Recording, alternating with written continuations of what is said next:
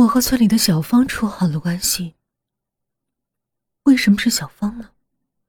那是因为他妈是整个小镇上最八婆的人，谁家有一点事儿，她准是第一个知道的。而且她知道了，整个镇子也就知道了。小芳和她是一样的。我的成绩一直很好，所有的折磨也没使我堕落。我努力学习，希望有一天我能考上大学，离开这。我借口可以给小芳补课，去了他家几趟。爹看我没出去乱说，也就没阻拦。这天，家里又来了人。走后，奶奶买了一瓶大雪碧，我开的。我趁他们不注意，把药下到里面。他们都喜欢喝，给我也倒了一杯。剩下的，他们俩喝了。我把我的饮料分给了他们，说今天不想喝，想去小芳家看看。可能是刚进了账，他们挺高兴的，连声说：“去吧，去吧。”在小芳家待了一个多小时，我要回去了。小芳他妈和他送我到门口。我说：“阿姨，您今天能送我回去吗？”我惹奶奶生气了，很害怕。她答应了。我们三个就往我们家走。走到门口，他又说：“走，我给你劝劝你奶奶。”赛虎在里面叫，我喊了他一句，他就不叫了。一切正如我所设计的。奶奶和爹赤身裸体的纠缠在一起。小芳看见了，他妈也看见了，等于全镇的人都看见了。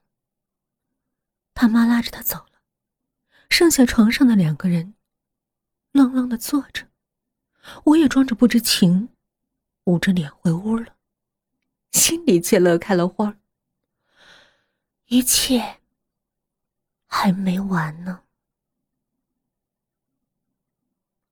第二天，全镇的人都知道。小芳也不理我了，我也乐得清闲。本来就是利用，也不难过。爹和奶奶不再出门，偶尔出去也像做贼。奶奶再也不去串门了，也没人再跟爹喝酒了。当然，也没人跟我玩了，因为我们一家。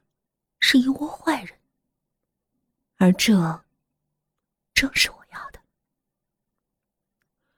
对于我来说，这是一件好事儿，因为全镇的人指指点点，家里再也没人来，我也就不用被摧残了。那时候是妈妈走后，我难得清闲的、有心情的几天。可是，一切还没结束。我的报复也不会到此为止。那天微雨，镇子上人很少，奶奶出门了，说是走亲戚，只有爹一个人在喝酒。我看他喝的差不多了，就又去买了一瓶，希望他能喝得烂醉如泥，那样我就可以实施我的下一步计划了。终于，他喝醉了。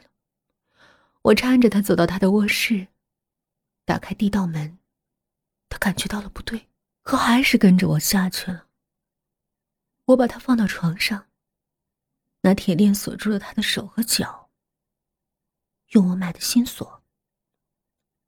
他还没醒，哼哼唧唧的睡着了。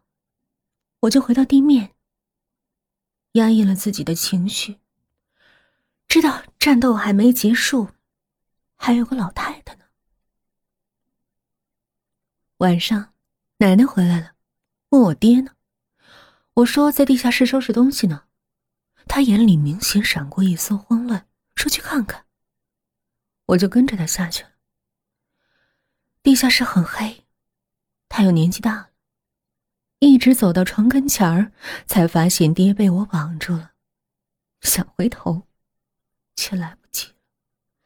我拿出早已经准备好的木棍，一下就敲在了他头上。他也倒下了。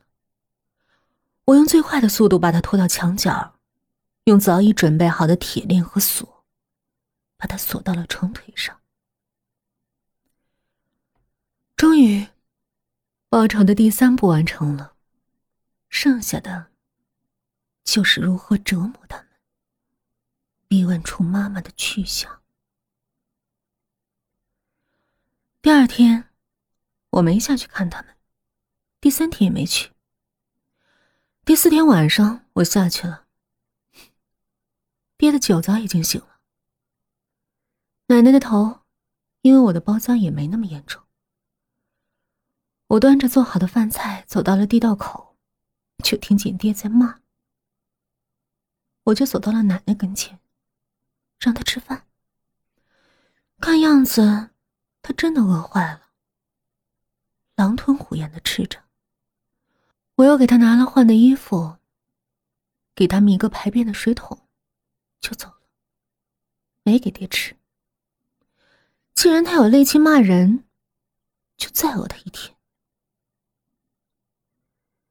前面我说了，地下室有五十平，很大。我就又从外头搬了个床，把他俩分开了。我再下去的时候，也给爹拿了衣服。和吃的，我什么也没问，等他们自己说吧，反正我有大把的时间。他们被我锁起来了，镇子里的人并不知道。第五天的时候，我开始到处去找他们，哭着找，就像当年找我妈一样。镇子里的人都说，他们丢了大人。不好意思在这儿待了，所以离开了也没什么好奇怪的。村长也说，丢人现眼的，别找了。这正是我的目的，可以说，比预期的好。我快开学了，不过我一点也不担心，家里有散伙，没人敢来。我每天准备好了一天的馍馍和水，就去上学了。等晚上回来就睡。终于，爹再也没力气骂了，奶奶也讨好似的看着我，可是他们还是什么也不说。转眼，他们在地下室里待了一个月了。我每天只给他们一人一个馒头，一杯水，还是什么也没问。赛虎就像是忠诚的卫士，没我的允许，谁也不可能进来。慢慢的，他们越来越绝望。我想，他们比我更明白这个地下室的隐蔽性。这一天，奶奶突然叫住我说：“小玉啊，你放了我吧。”你妈的死，跟我没关系。这是第一次，我从别人口里听说妈妈死了。我没说话，看着他，等他继续说下去。我爹突然吼了一句：“说出来都得死！”他就不说话了。看来。是我的心太软，刑罚不够，他们还能忍。我决定加大刑罚，不再心软。这天我放学回来，带着赛虎来到地下室。爹看着我带着赛虎进来，明显的慌乱了一下。那年他伤了赛虎后，他对他一直不友善。奶奶说：“小玉啊，小玉，你放了我吧，我我给你钱。”我知道他要钱。这么几年，他在我身上捞了不少钱。我爹明显害怕赛虎，我就走上前去，拿起准备好的小刀，在他的腿上来了一刀，割下了一小块肉，扔给了赛虎。赛虎一口就吃了，还意犹未尽的舔了舔我爹的腿。我爹当场就吓晕了。我给他包扎了一下，说：“今天就到这儿吧。”第二天我再下去的时候，他慌乱了许多。我还没下去，我就听见他在喊：“你想知道什么？我我都告诉你！放了我吧，放了我吧！你你你妈是我杀的，你报警吧！”让警察把我带走吧！哼，警察带走你，是不是太便宜了？我就要慢慢的折磨你。或许他现在最想做的事情，就是让警察带走，可那不是我的目的。我要让他们尝尝我妈妈所受的苦，我要让他们付出所有应该付出的代价。